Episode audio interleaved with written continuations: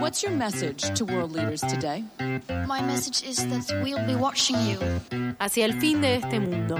Un desvío en el medio ambiente. Con Clara Brenner.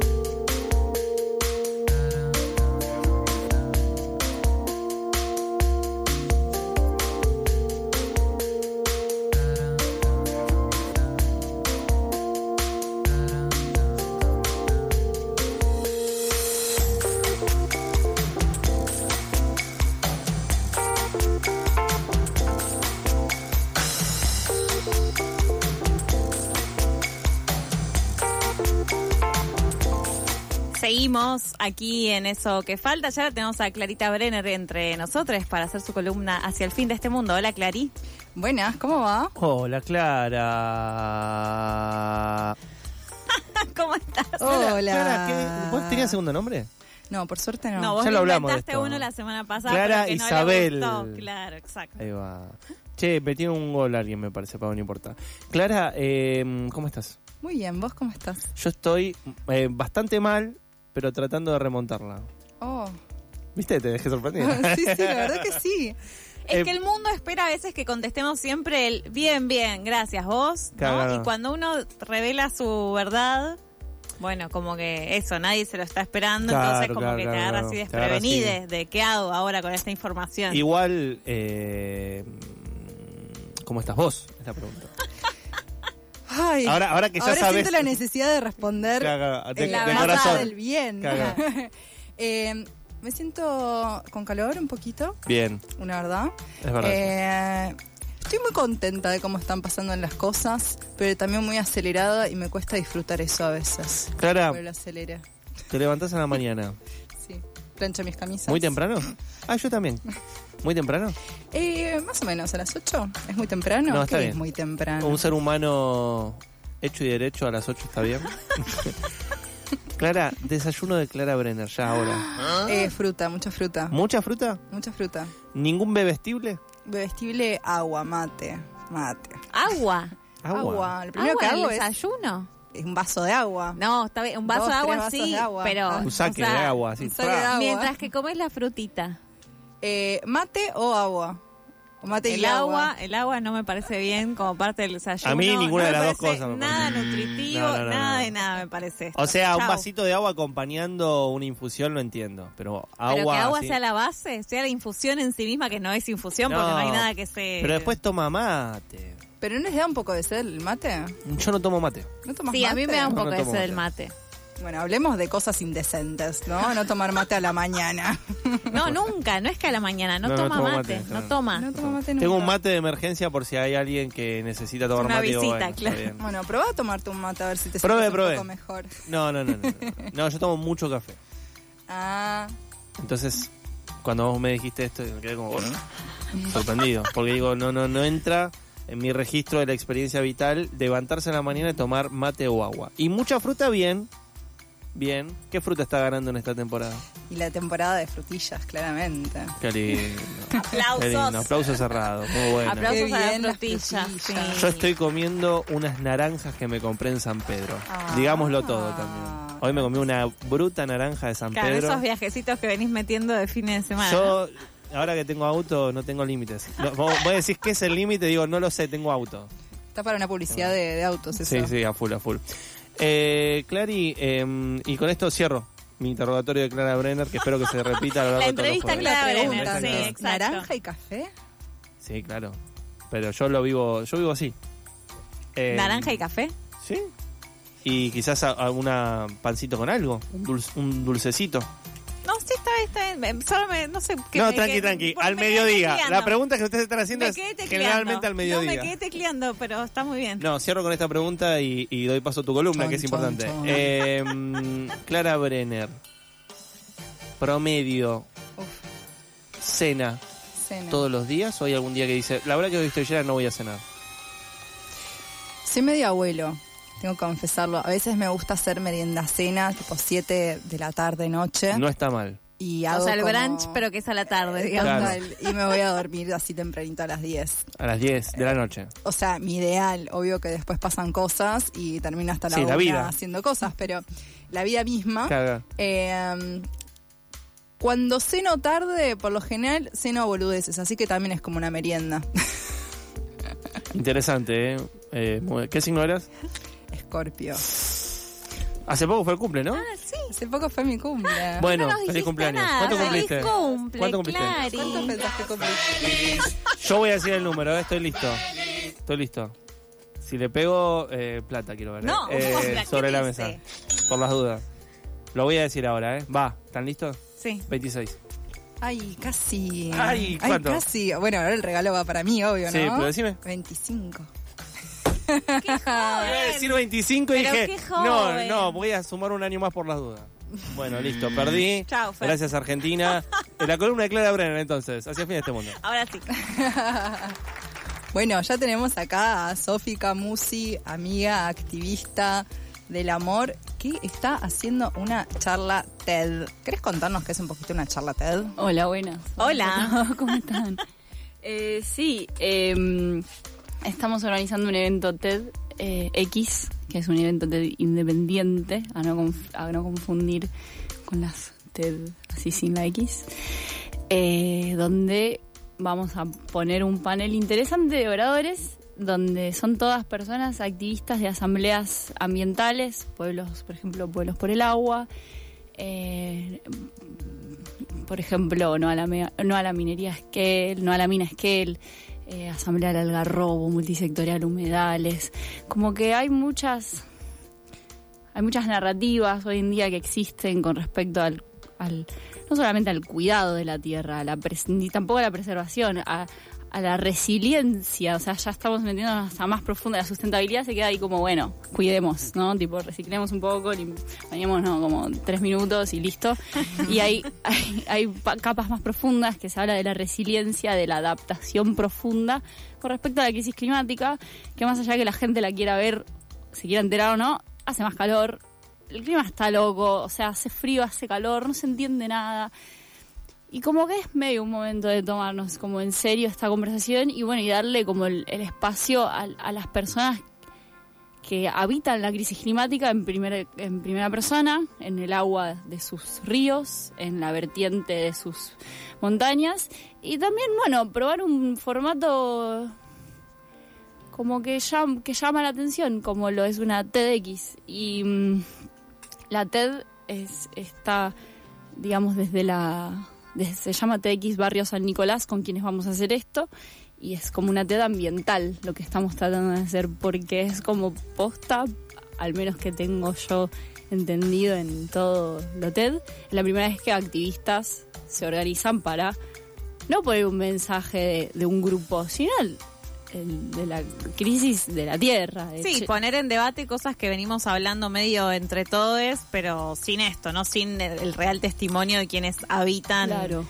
muy fuertemente la, la crisis climática. Totalmente. Y aparte la construcción de las narrativas, entender que tenemos un espacio ahí de, de 10, 15 minutos y qué queremos decir. Tipo, no, no, no solamente vamos a decir, eh, pero qué. Y eso es un, fue un, un, un ejercicio muy interesante todo este momento. Y vos como activista, ¿cómo llegaste a decir, bueno, hagamos una charla TEDx? Porque digo, estas personas ya tienen, digo, no es que no hablan nunca, se la pasan hablando, se la, plas- se la pasan comunicando. Entonces, ¿por qué la decisión de hacerlo en este formato? Es interesante, yo a los 18 años di una charla TED eh, educativa, que se llama No Soy un 7, que llegó a medio millón de visitas en YouTube y a 3 millones y medias en Facebook. Mirá yo- qué convocatoria, Claro, ¿eh? y, y yo solo tenía 18 años y un, el mensaje, o sea, lo que yo fui a hacer ahí fue un mensaje sobre la educación. O sea, yo me metí como diciendo, bueno, a mí hay ciertas cuestiones de la edu- educativas que no, como estudiante secundaria, no me salían decir. Y, y- y tenía muy claro, por alguna razón ahí muy profundamente, dije, yo me voy a la secundaria, esto me va, perdón por el lenguaje, esto me va a chupar un huevo. Dije, yo me voy a la secundaria, a mí me va a importar tres carajos. Entonces dije, es ahora, o sea, algo ahí se me metió en la cabeza y dije, tengo que pasar por un proceso así ahora. Y bueno, había una convocatoria TED y dije, bueno, me meto. Capaz que no, capaz que sí. Quedé y el- lo que fue el armado, el proceso de bajar los sentipensares de, a los 18 años en una charla, yo la armé, o sea, yo escribía cosas y los editores me ayudaban a, a decir, bueno, esto se puede decir de otra manera, más claro, más profundo, más, más entendible. Y, y sentí que, ese proceso me fue tan rico en su momento. Y por otro lado, en las cuestiones más de asamblearias, más estructuras, estructuras más de desde abajo, más eh, autoconvocadas, no hay que tener, digamos, el aguante para para y la conexión con la tierra y con la causa para decir, bueno, me voy a escuchar seis horas de una asamblea vecinal para entender que el mensaje es este. Entonces, hoy en día lo que está pasando también es eso, que, que la gente no para. Y, y creo que el formato TED puede ser, no digo que sea, ¿eh? es un experimento. Si funciona, funciona. Si funciona, seguimos. Si no funciona, vamos a otra cosa. Es así el activismo. Es otra es un, es un medio, no es el fin. Para mucha gente la charla TED es el fin, como, ay, doy una charla TED. Para nosotros es solo un medio eh, de, de poder cómo ver, cómo agarrar estos mensajes, son duros y difíciles y profundos, de una manera inspiradora. ¿Qué es lo que hace TED? Ideas que inspiran y que son profundamente inspiradoras. Por algo seguimos en la lucha, por algo defendemos el agua, porque inspira, porque uno se empieza a conectar, che, la vida, el agua, todo, yo, el, todo, soy humedal, ¿entendés? Y, cosas, salen cosas muy hermosas que, que tenemos ganas de compartir. Y eso fue como el experimento. Sí, y pienso esta pregunta constante que hay dentro de los activismos, que es cómo comunicar más allá de la esfera activista, que ya sabemos que queremos comunicarnos entre nosotros, ¿no? Cómo romper esa burbuja e ir hacia la tía Pocha, siempre la tía Pocha, o, o incluso en un clima de tanto negacionismo en relación a la emergencia climática y ambiental. Entonces, ¿cuáles son las estrategias que podemos adoptar?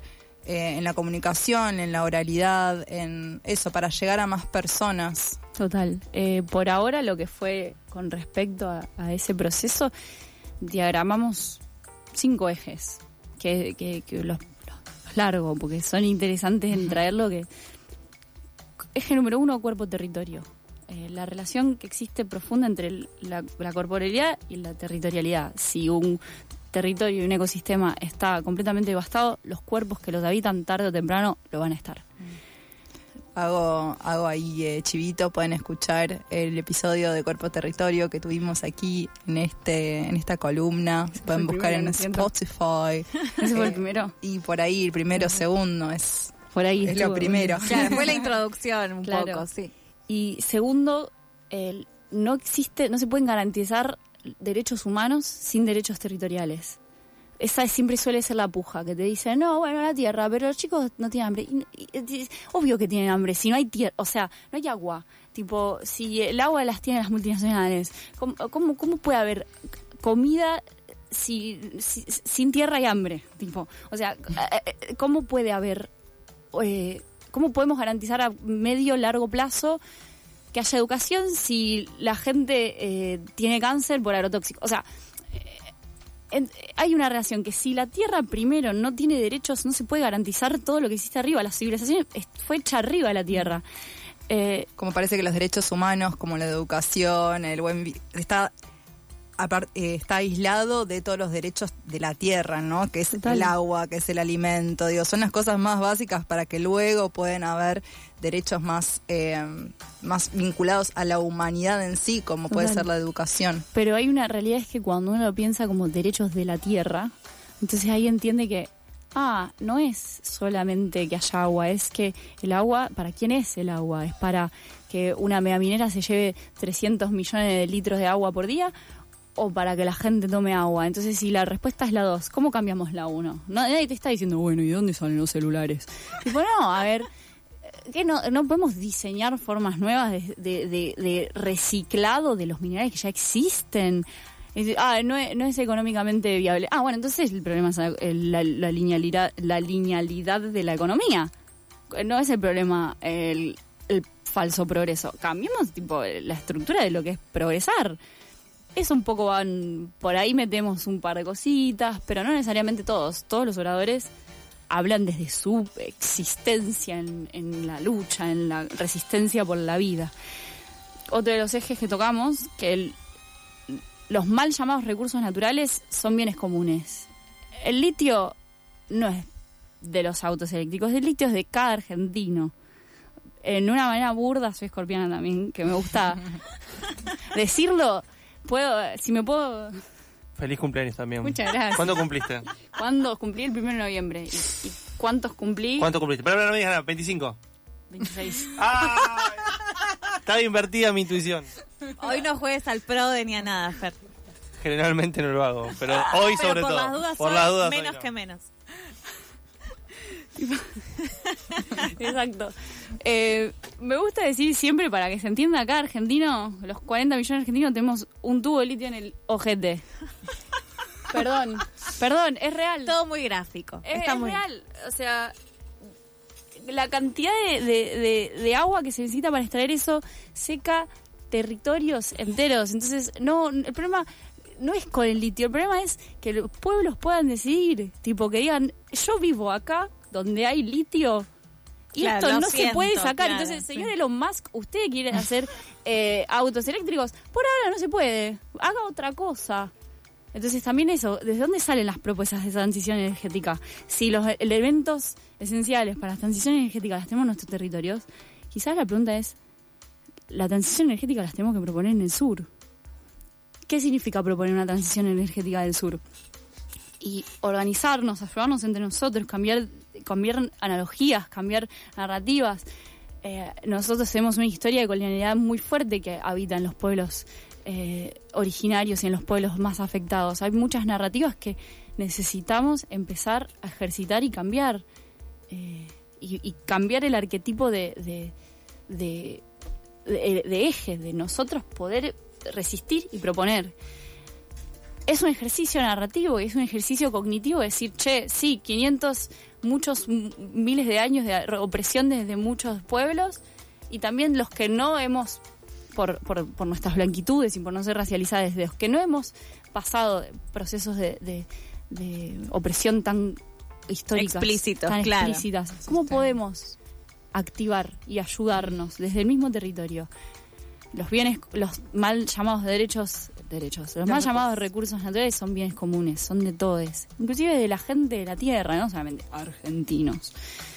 Como cuarto eje, las, no, como tercer eje, Cuarto. Cuarto, sí. Como cuarto eje, em, las acciones individuales están copadas, tipo resol- reciclar y bañarse menos y qué sé yo. y- Pero no son suficientes. Tienen que ser pensadas en articulación con acciones colectivas. ¿Qué significa eso? Taxistas por el clima, peluqueros por el clima. No me interesa. Boca Junior por el clima. No, no sé, lo que quiera la gente. No es tipo una bandera política. Si los políticos quieren hacer un plan de resiliencia ambiental, los escuchamos.